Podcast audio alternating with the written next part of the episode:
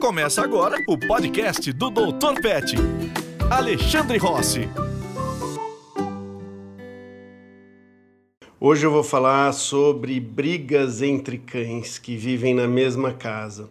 Esse é um assunto que tem dado muito pano para manga nos nossos, nas nossas mídias sociais, nas nossas, nos nossos meios de comunicação e tem muita gente perguntando desde como que faz a introdução de um novo pet e como faz para que eles não briguem e quando eles brigam o que que se faz se, né, se junta eles depois, se deixa eles separados, se tem chance de dar certo, macho e fêmea, cachorro grande, pequeno, raça. Então a gente tem tido muitas dúvidas, muitas perguntas em relação a isso, e aí eu vou agora esclarecer a grande parte aí dessas dúvidas para que quem tem aí mais de um animal em casa consiga viver numa harmonia ou numa situação menos caótica e menos perigosa para eles. Um dos, uma das perguntas que a gente recebe é por que, que os cães brigam. Né? As pessoas eh, muitas vezes acabam adotando com maior carinho, sendo uma casa né, só de, de afeto, de cuidado, de mimos, e depois acha muito estranho que os, que os cachorros brigam. Isso acontece muitas vezes quando a pessoa ela resgata, ela salva um animal e, e aí ela fica com um ela, ela fica com, com dó, ela fica tratando o cachorro de uma forma super, super protegida, e aí ela fica extremamente decepcionada quando percebe que esse animal ele briga ou com, ou com as pessoas ou com outros animais. Né? Uh, aconteceu, por exemplo, num caso que eu fiz no desafio, desafio Pet com Eros e com a Frida, que foram dois cães adotados juntos e, e com tanto amor e tudo mais, a tutora dela, Nayara, não conseguia acreditar que eles poderiam brigar e por que, que eles brigariam.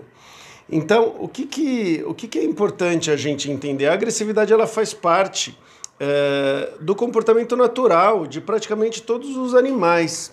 E, e quando a gente é, entende por que, que a agressividade existe, a gente começa a, a, compreender de uma melhor forma o que, que a gente deve fazer para evitar ou para controlar. E sabendo que é um comportamento natural, a gente também evita culpar o animal e fazer ele sofrer de maneira uh, injusta, desnecessária, porque esse é um comportamento que muitas vezes foi selecionado pela natureza por milhares de anos e depois algumas raças ainda uh, acabaram aumentando ainda essa agressividade diante de determinados estímulos. Como, por exemplo, os cachorros de caça, os terriers, por exemplo, uh, ficam muito agitados e agressivos quando vem, por exemplo, um hamster, um ratinho, né? E é um comportamento super natural e muitas vezes pode acontecer dele começar a atacar um outro cachorro, um outro animal também. Faz parte do comportamento natural. Então, como que esse comportamento natural ele foi sendo selecionado, né? Quando a gente fala de briga entre dois cães, é, existem vários recursos na natureza ou até mesmo dos animais vivendo com a gente que são escassos. E aí eles vão brigar por esses recursos escassos. Né? E o que, que pode ser? Obviamente alimentam deles, então quando o cachorro está comendo um osso, uma coisa gostosa que ele valoriza muito, e vem um outro cachorro pegar, ele vai querer defender aquele recurso. E o que defende esse recurso dá para entender que ele vai ter mais chances de sobreviver, porque ele vai se alimentar melhor, ele vai ter mais chances de se reproduzir bem, e esse gene essa, esse conjunto de genes né, que vão deixar com que esse cachorro fique mais agressivo, ele tende a passar para os seus descendentes. Então, esse é um exemplo de uma agressividade, mas tem várias outras. Por exemplo, a possessividade ou a proteção do território. Né? Um animal que ele consegue garantir o território no caso, por exemplo, de uh, alcateias, de lobos e tudo mais, você protegendo aquele território, você está protegendo, entre outras coisas, a caça. Né? Então o animal ele vai caçar e ele precisa de um determinado território, quase como uma forma dele ter aqueles alimentos para eles. Um outro grupo vai competir, entre outras coisas, pelos recursos e parte disso uh, é do alimento também.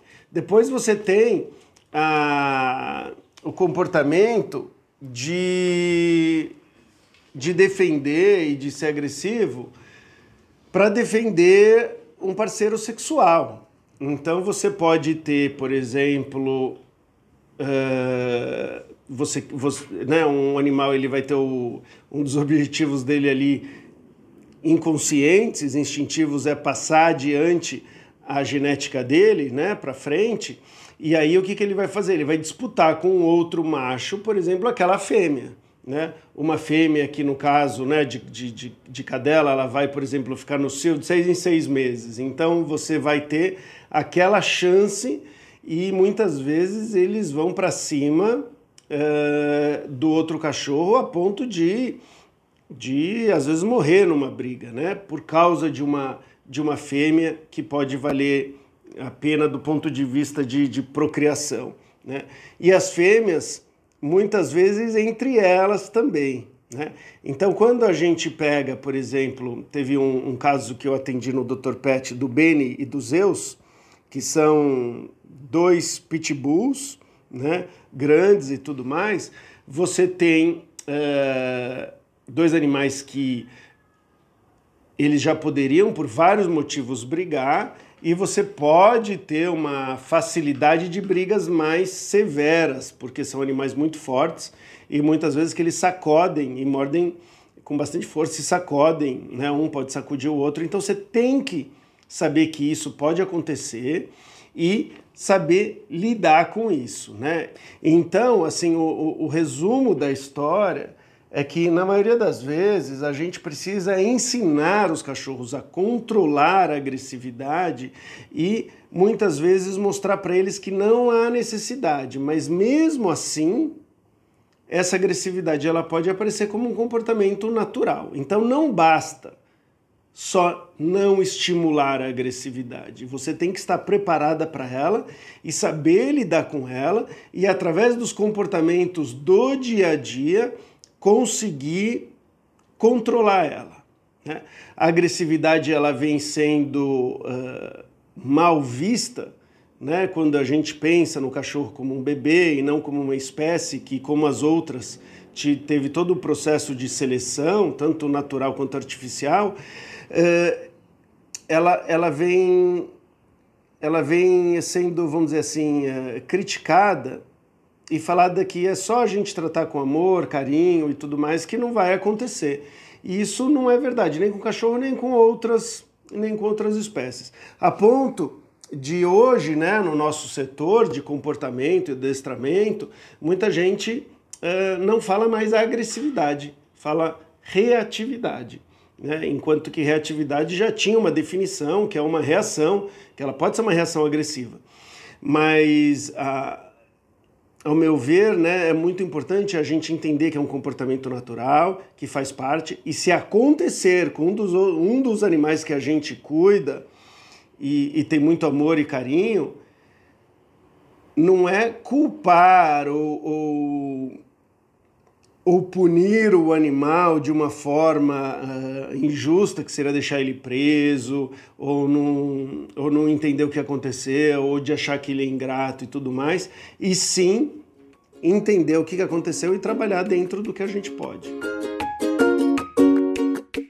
Uma das principais dúvidas é a seguinte: os meus cachorros se davam bem e do nada saiu uma briga, depois saiu outra, e hoje eu tenho que tomar muito cuidado ou eles estão vivendo separados? E a dúvida é por que, que do nada eles começaram a brigar? O que, que foi que aconteceu?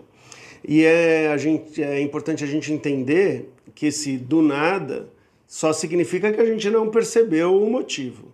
Mas as relações elas são dinâmicas e tem várias coisas que vão mudando e que em algum momento aquela relação que que estava estável sem briga mudou. Vou dar alguns exemplos.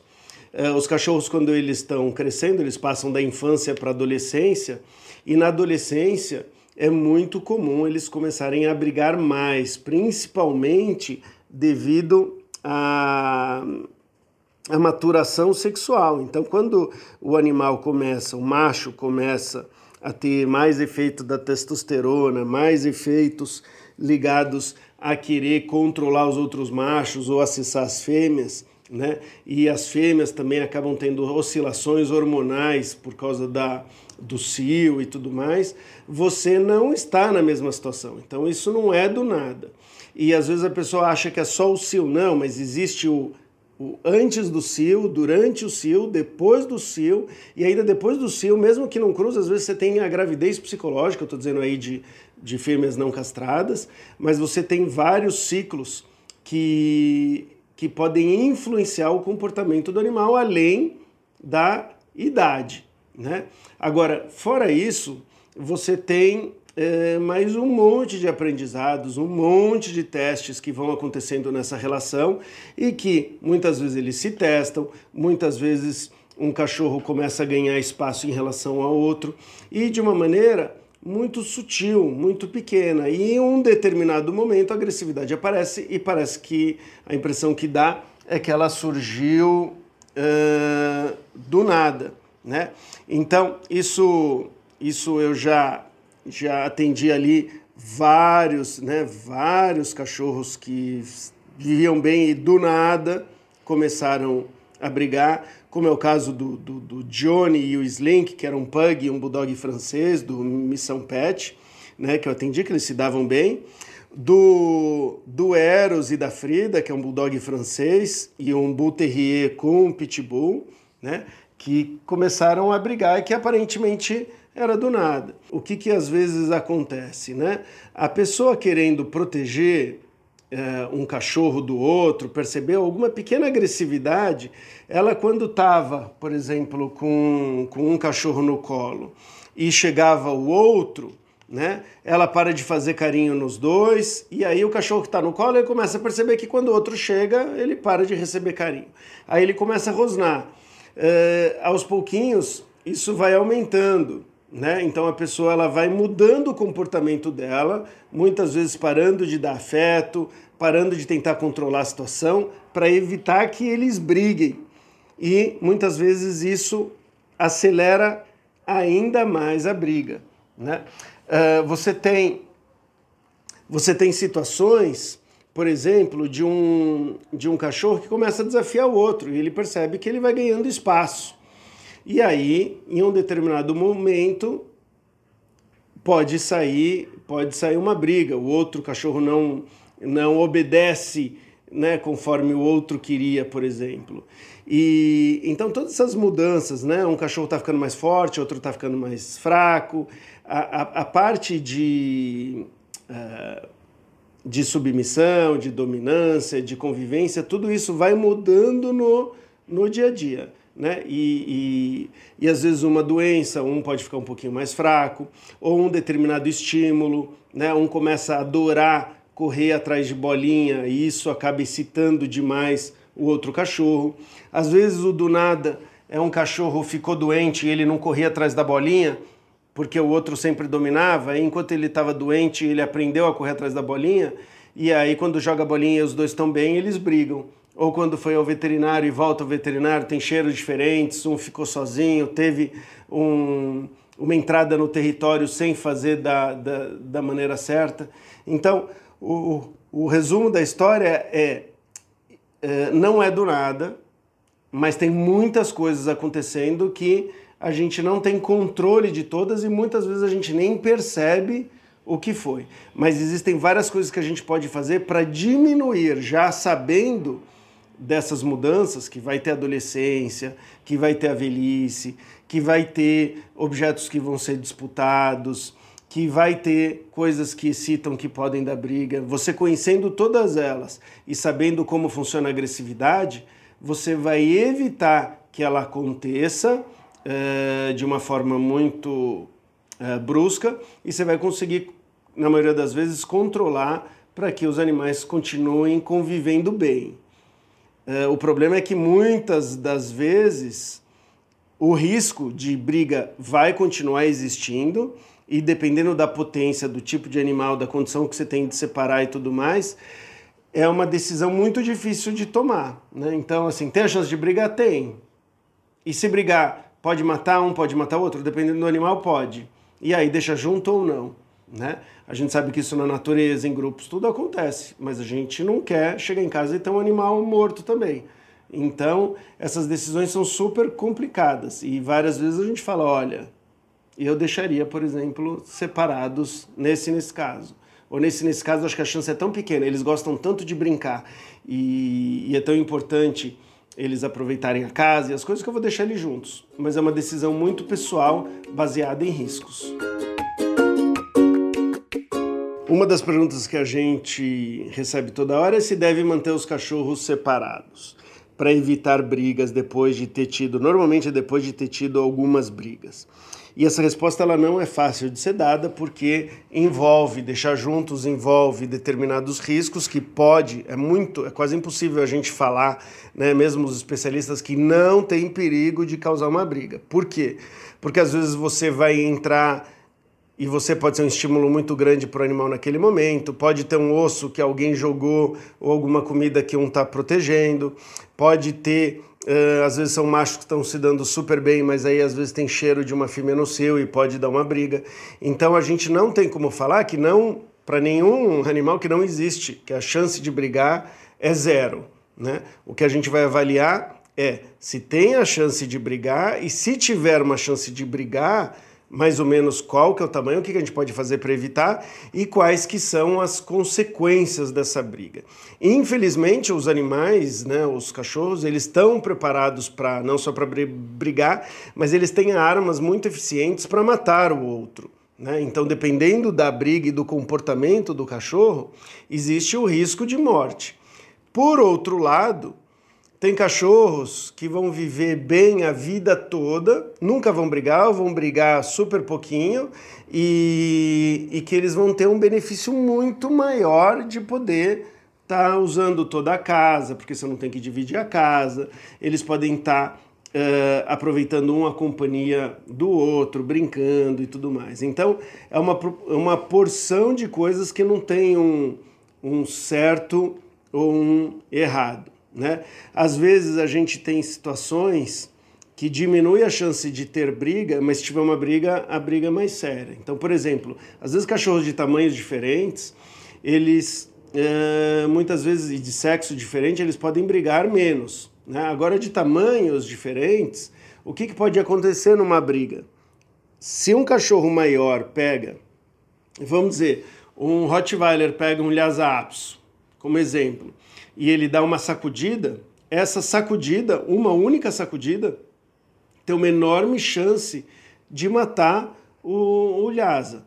Então, a gente vai ter que avaliar isso também, né? A diferença dos, tamanho, dos tamanhos. Então, eu tenho dois cachorros que estão brigando e eu vejo que o comportamento do grande está realmente perigoso em relação ao pequeno, eu tenho que tomar o dobro de cuidado, porque talvez eu não tenha uma segunda, uma terceira chance aí para evitar o ataque. Tá? O estilo de ataque importa.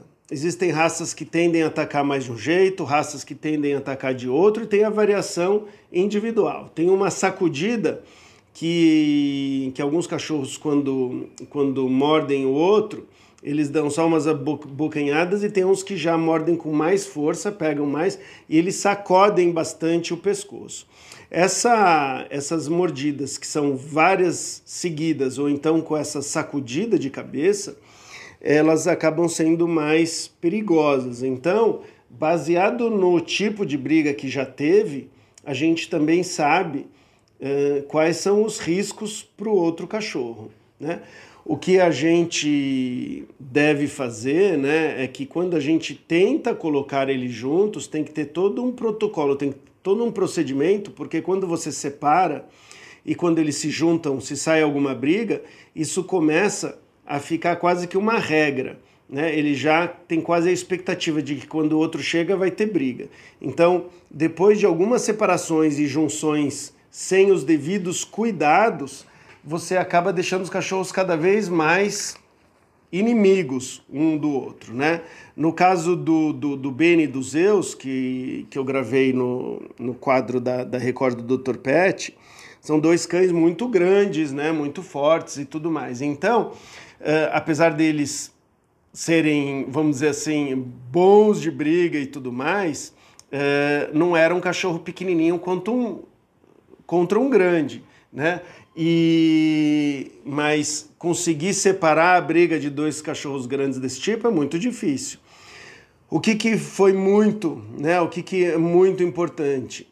Se você separar os cachorros e manter eles separados, a gente tem que tomar alguns cuidados. Por exemplo, eles estão se vendo através de vidro, de tela ou qualquer coisa que eles possam estar treinando a agressividade deles um contra o outro. E o que, que seria treinar essa agressividade? É qualquer comportamento agressivo direcionado ao outro através de um vidro, de uma tela, de uma porta, de um barulho, porque isso vai deixando eles cada vez mais agressivos e quando eles se encontrarem vai ter uma chance maior de brigar. Então eu deixei separado, eu tenho que evitar esses estímulos. Se eles estão se vendo por uma grade e não demonstram nenhuma agressividade e tudo mais, tá ótimo. Mas se essa divisão eh, permite com que eles tenham esse comportamento agressivo e eles estão demonstrando isso no dia a dia, é um super problema. Então, eh, com esses dois pitbulls, a gente teve todo o cuidado de evitar essas zonas que eles ficavam brigando através de grade, de vidro e tudo mais, que é péssimo. E aí o que, que a gente fazia? Estimulava o passeio uh, deles juntos. Então eles se encontravam toda vez para passear juntos, sempre a gente controlando uh, o comportamento agressivo e eles começaram a curtir o passeio juntos sem um uh, querer atacar o outro. Isso depois de um histórico de, de muitas ameaças, de brigas, de situações perigosas e tudo mais. Então, até mesmo cães eh, grandes, poderosos, que tiveram parte da seleção eh, artificial aí para brigar, mesmo esses podem eh, ter essa agressividade mais controlada. Uma outra pergunta que eu acho que eu gostaria até de receber mais é como separar brigas. Por que, que eu gostaria de receber mais? Porque uh, as pessoas esperam a briga acontecer para aí depois descobrir como separar. E existe uma certa arte né, e um sangue frio para a gente conseguir fazer isso. E, e, é muito difícil, porque quando os tutores eles veem os cachorros que eles amam sendo atacados um pelo outro, eles já ficam completamente apavorados e aí eles vão pensar no que fazer. E, e, minutos e segundos, muitas vezes, pode fazer a diferença de você conseguir salvar um animal ou piorar tudo. Né? Então, tem sim várias técnicas. Eh, quase todas elas envolvem um grau de risco, envolve tem algumas que mais e algumas outras que menos, risco para o animal e risco para as pessoas. Tá? Primeiro eu vou falar assim, quais são os erros muito, muito, muito comuns que acabam acontecendo. A pessoa percebe que vai ter uma briga, às vezes ela vai para cima gritando e ela não tem liderança sobre esses cachorros. E quando ela vai para cima gritando, é muito comum ela iniciar a briga dessa forma. Ele está quase para brigar, mas talvez ele não brigaria. A pessoa vai correndo para cima, o cachorro percebe aquilo e como mais um membro do grupo correndo para cima, eles vão lá e brigam. Então, às vezes, a melhor coisa é ficar quieto e sair de perto e torcer para não brigar. Né, ou fazer algum barulho uh, de você indo para um outro lugar e tal. Cuidado, que algumas pessoas começam a, a, a, jogar ração, a fazer barulho de comida, vamos papar, vamos comer e tal. Isso pode funcionar na hora, mas se ficar sendo repetido, pode ter um efeito negativo dos cachorros começarem a, a, a se estranhar para ganhar essa atenção. Então, usado uma vez ou outra, uh, ok mas a gente tem que tomar esse cuidado. Um outro ponto que acontece é, é da pessoa pegar o cachorro, na maioria das vezes o menor, a pessoa levanta para pegar no colo. E se ela não treinou, se ela não tem um controle sobre o cachorro maior, na hora que ela pega o menor e ela levanta, principalmente quando tem mais cachorros, é como se ela estivesse imobilizando esse cachorro, como se ela estivesse atacando esse cachorro. E os outros vão partir para cima desse que ficou.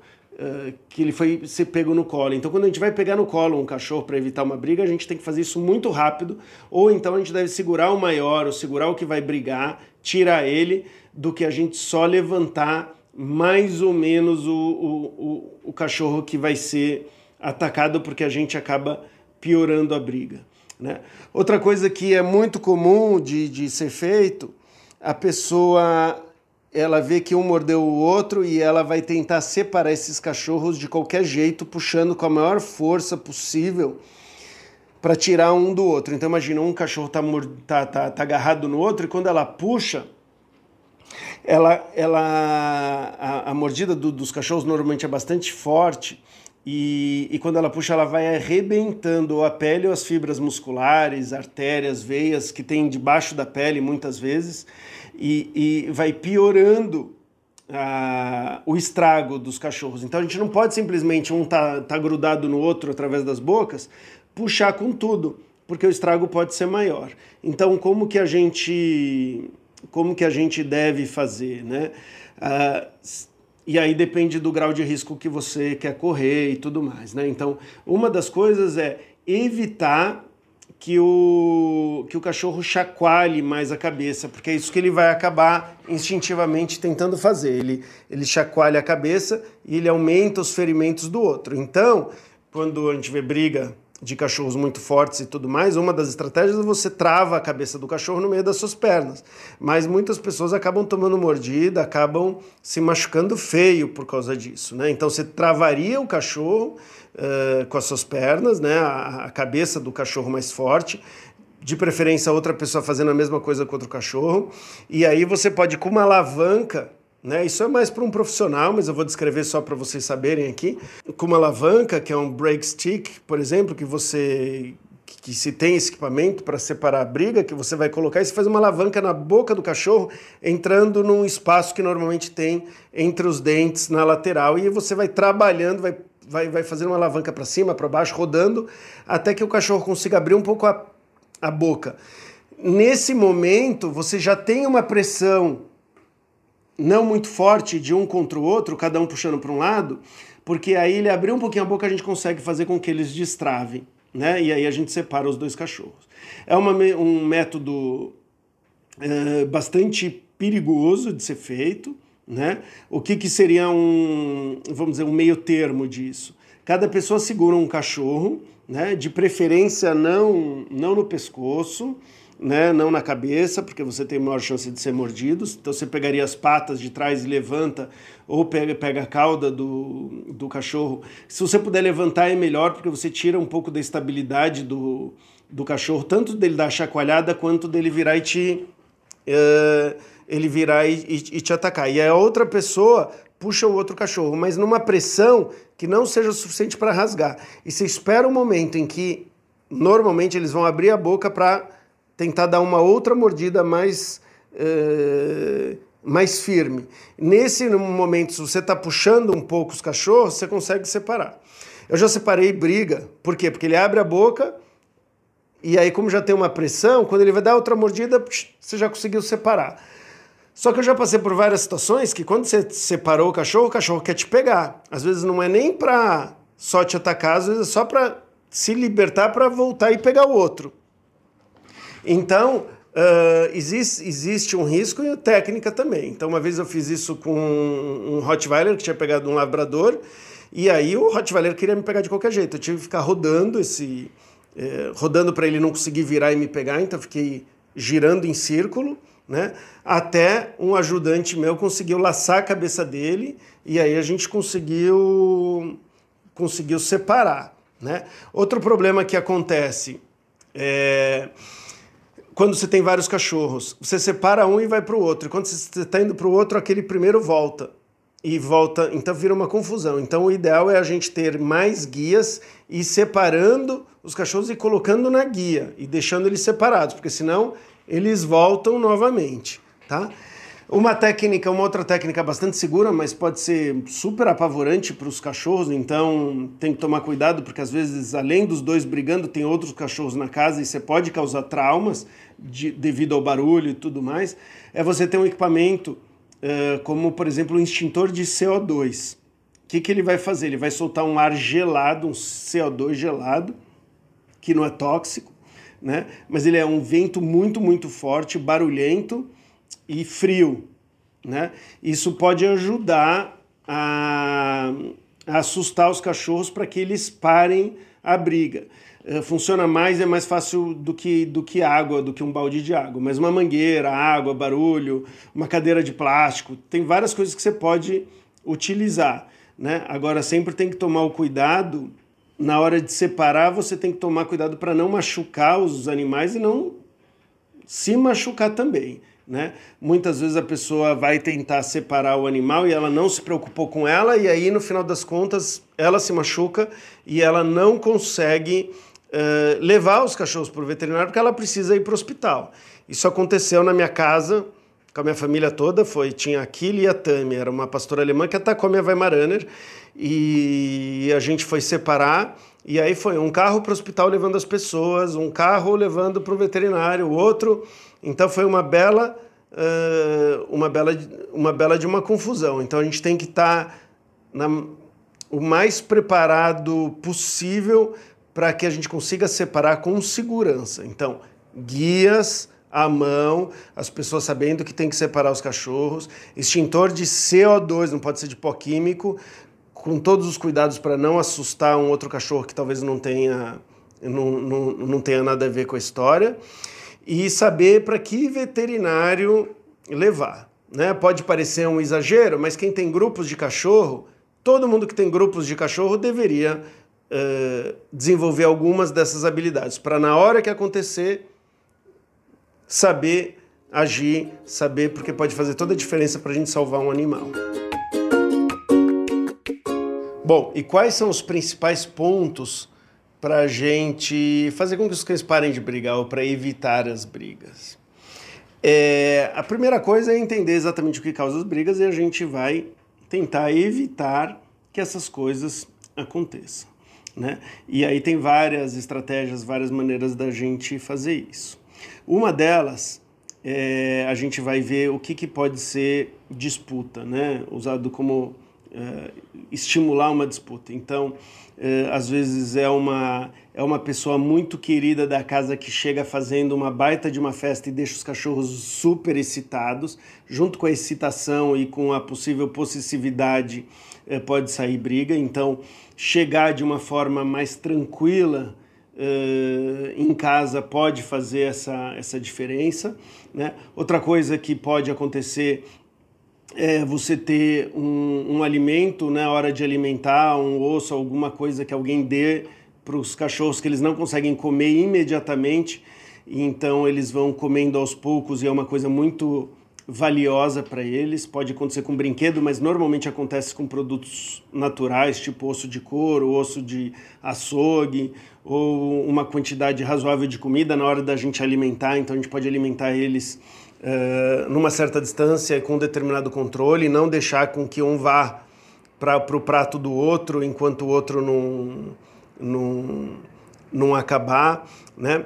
A gente pode uh, evitar uma situação, dependendo da excitabilidade dos cachorros e do convívio, uh, uma brincadeira muito extravagante mesmo, alguma coisa de jogar bolinha correr e tal, alguma coisa que talvez seja um pouco demais, e aí vai depender ali da, da relação dos cachorros. Uh, de uma maneira geral, a gente tem que tomar o cuidado que eu estou falando aqui várias limitações, né? Várias coisas que a gente deixaria de fazer ou de dar para os cachorros. E, e a ideia não é deixar a vida deles totalmente sem graça e sem ter o que fazer, sem ter esse, eh, emoções boas e tudo mais. E o que, que eh, eu percebi que ajuda muito quando você tem um grupo de cachorro ou mais cachorros e você não quer ficar cerceando tudo e dar possibilidade para eles ter uma vida mais natural, normal, é você deixar muito claro que existem limites e que tem determinados comportamentos que eles não são aceitos, não vão ser permitidos. Isso no dia a dia. Isso faz com que, uh, que na minha experiência, eles acabem não exagerando o controle sobre outro cachorro, sobre uma determinada situação. É como se eles estivessem trabalhando o tempo todo o autocontrole e sabendo que você não permite determinadas coisas e que você tem uma voz ativa na história. Né? Então, são, são, são, são limites no dia a dia do tipo, ó, agora não entra em casa, esperam, fica, pode vir comer, eh, agora você vem comer. Então você consegue controlar desde o alimento, o acesso do cachorro, um passeio eh, mais tranquilo. Ou seja, você vai reforçar o seu controle e uh, estimular com que a parte do autocontrole do cachorro uh, esteja sendo estimulado no dia a dia. É como se você estivesse criando uma outra cultura em que determinados comportamentos não são permitidos. Né? Isso a gente tem que fazer em qualquer animal que vive em sociedade. A gente faz com nós mesmos na, na sociedade dos seres humanos e tudo mais. E se você coloca uma sociedade de cães sem estabelecer essas regras, eh, pode ficar da lei do mais forte, eu posso qualquer coisa, se eu estou comendo um osso, eu sou mais forte, eu vou lá e pego o outro osso, e, e assim por diante. Eles podem ter uma, algumas regras que não vão nos agradar e que não vão ser, entre aspas, humanas, esperadas uh, por nós. Né? Então, por exemplo, uh, eu já tive, por exemplo, daycare, você pode ensinar os cachorros determinadas regras de etiqueta, que é você não rouba o osso do outro. Quem está comendo o osso, você não vai lá, você não pega o prato, você não pega o prato, tira o outro cachorro que está comendo o prato dele para comer porque você pode, porque você é mais forte. E como que a gente mostra isso? A gente mostra isso através de, de controle. Né? Então a gente vai lá e a gente vê que o cachorro vai fazer alguma coisa e a gente vai ter o nosso não que funciona, a gente vai ter os nossos inibidores que funcionam para a gente no dia a dia estar tá mostrando isso. Por outro lado, tão importante quanto é a gente fazer com que comportamentos naturais, instintivos, que justificariam você ter ciúmes, você mostrar que naquela situação ele não precisa ter ciúmes, pelo contrário, ele vai sair ganhando. Então, por exemplo, estou fazendo carinho num cachorro, outro cachorro está chegando, se eu conseguir fazer mais carinho ainda no cachorro que eu já estava fazendo, ele vai perceber que quando o outro chega, o mundo dele melhora, né?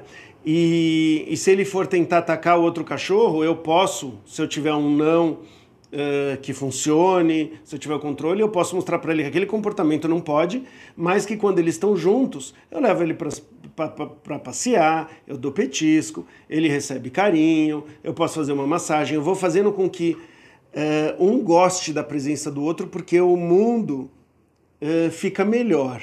Nessa mesma pegada, eu posso fazer Uh, cachorros que são possessivos com comida. Aqui é só como um exemplo né? Então tem cachorros que quando o tutor chega perto da comida, ele acha que ele vai ser, o cachorro acha que vai ser roubado, ele ataca. Então a gente vai lá e dá um pouquinho de comida para o cachorro toda vez que a gente chega perto. Dessa forma o cachorro vai começar a perceber que uma situação que ele teria que se proteger, porque ele ficaria sem nada, ele vai começar a ter benefícios. Tá? E esses benefícios, eles já estão preparados geneticamente também, né? Ah, como os ancestrais deles, dos lobos, por exemplo, dependendo, se você não faz parte de um grupo, você não consegue caçar animais maiores do que você, por exemplo. Então eles têm essa, esse preparo. A gente precisa estimular e mostrar que em determinadas situações você fazer parte de um grupo ou outro cachorro chegar perto, tudo mais, a vida dele vai ficar melhor e não pior muitas pessoas elas querem saber se castrando vai melhorar as brigas, né? E esse é um, é um tema super discutido e está ficando até polêmico hoje em dia, tá? Então eu vou falar um pouquinho baseado nos estudos e também na minha, na minha experiência.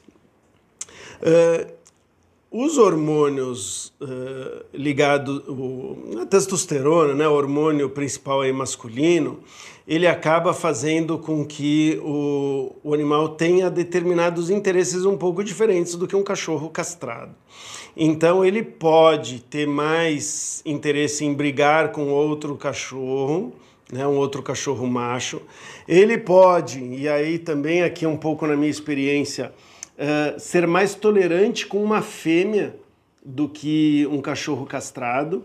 É como se ele ficasse um pouco mais brigão com uh, um outro macho, principalmente não castrado, e menos brigão uh, com uma fêmea, né? como se ele realmente tivesse ali um interesse em, em ter uma ligação, uh, liga, ligação com essa fêmea.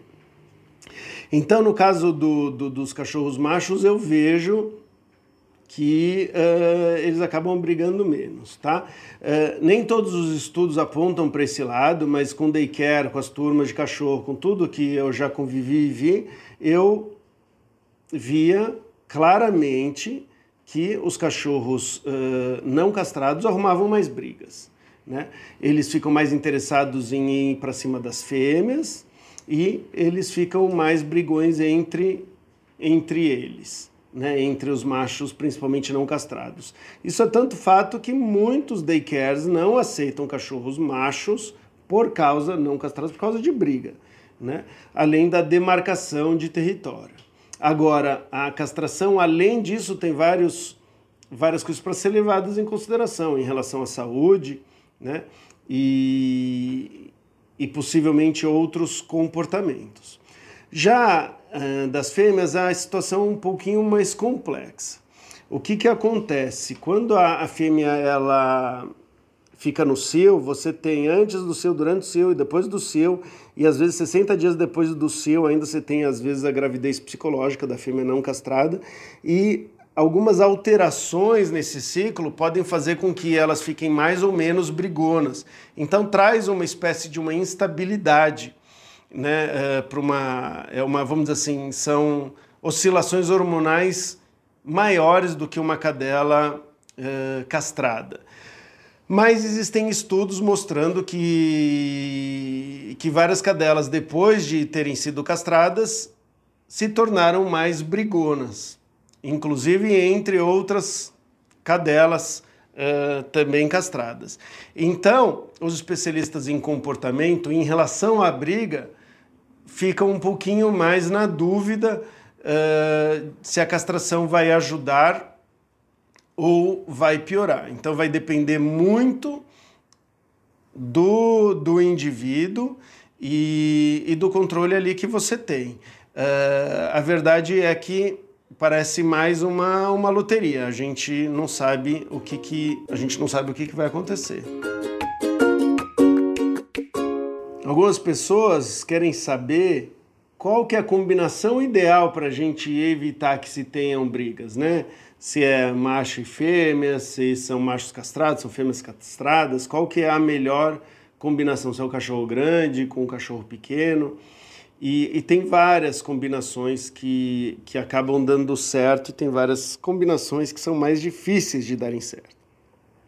Existem raças, primeiro que elas uh, têm mais predisposição a brigar e também, muitas vezes, quando elas brigam, as brigas são mais feias. Então é muito difícil a gente vê alguns grupos de cães de determinadas raças. Então, quando você vê essa dificuldade de colocar um grupo de cães de uma determinada raça, você sabe que aquela raça provavelmente vai ser mais brigona entre eles. Então, eu vou dar um exemplo. É muito mais comum você vai num canil de, de beagles, o criador ou a pessoa que tem vários beagles, eles estarem todos brincando, correndo. Pode sair brigas e brigas feias? Pode, mas é muito mais comum você ver um, um, um grupo de, de, de Beagles, inclusive na, quando a gente pega a história do Beagle, eles até iam para caça, caça juntos, vários. Né? Você dificilmente vai ver uh, um criador ou uma pessoa que tem vários Rottweilers num grupo juntos, você não vai ver. Né? E se você encontrar, provavelmente foi uma pessoa que foi escolhendo a dedo aqueles indivíduos que não brigavam com outros. tá? Mesma coisa com várias outras raças.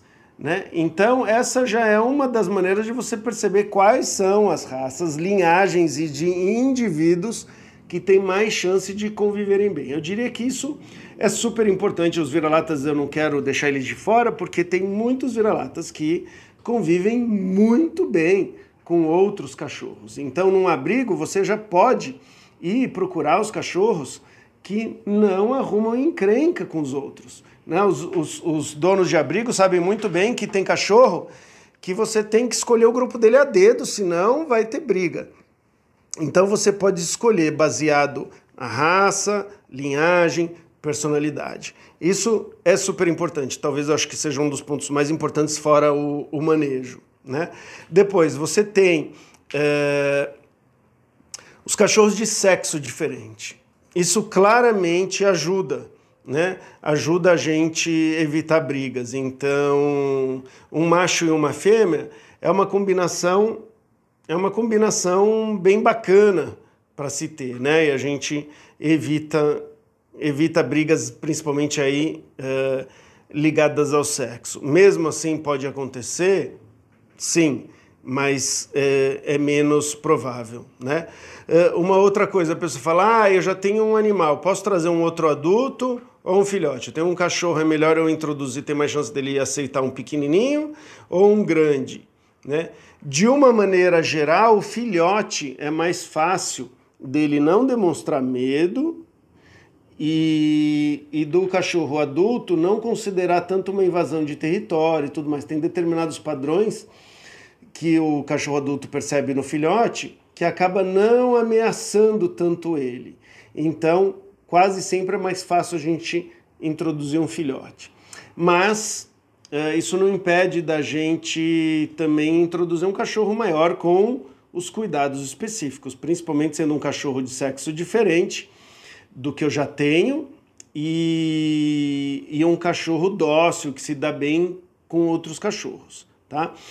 A vantagem de um cachorro dócil que se dá bem com outros cachorros é que ele já passou pela fase da adolescência ou ele já tem mais definido o comportamento. Enquanto você colocou um filhotinho, o filhotinho pode ir muito bem, a introdução pode ser muito bem, mas em um determinado momento esse filhotinho ele pode começar, uh, ele pode começar a crescer, começar a testar o outro e, e possivelmente começar a entrar em briga. Então, se você já mostrar limites, colocar uma cultura né, entre os cachorros ali de um determinado controle, coisas que são permitidas e outras coisas que não são permitidas, uh, vai, vai, vai ajudar bastante.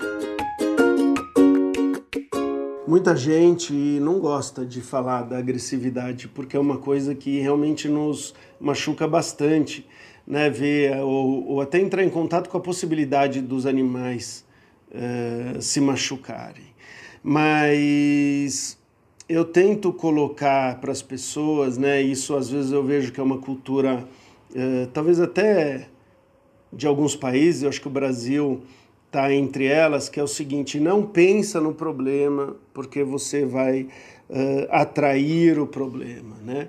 E eu não vejo isso acontecendo com os grupos, com os clientes, com os meus animais e tudo mais. Pelo contrário, né? eu, eu gosto sempre de desejar o melhor, mas me preparar para o pior. E o que, que acontece quando a gente se prepara para o pior? Não é que eu vou ficar uh, com medo só pensando na coisa negativa. Não, pelo contrário. Se eu sei como separar, se eu tenho já o, o plano B ali para lidar com a situação e tudo mais, eu muitas vezes vou conseguir agir de uma forma mais tranquila, de uma forma mais sensata, de uma forma que vai evitar as brigas. E se acontecer a briga, dificilmente é... o desfecho vai ser muito horrível, porque eu já estou ali preparado. E em contrapartida, eu vejo pessoas pensando exatamente do jeito oposto, né? Falo, olha, mas e se brigar? Não fala nisso. Ah, isso tal coisa, não quero nem imaginar. Ah, outra coisa, não quero nem ver o vídeo porque eu me passo mal. Ah, tá, tá. Ai, não, se eu tiver que puxar os cachorros pela pata, eu prefiro nem ter cachorro. Mas ela tem e os cachorros estão lá. Então, é legal na minha opinião, a gente está preparado e quanto, mais, quanto maior forem esses animais, quanto mais animais eu tiver, mais preparado eu tenho que estar tá para a gente evitar um desastre e poder curtir, poder aproveitar o que eles têm de, de melhor para nos dar e para garantir uma vida bem bacana e legal para eles também. Você ouviu o podcast do Dr. Pet, Alexandre Rossi.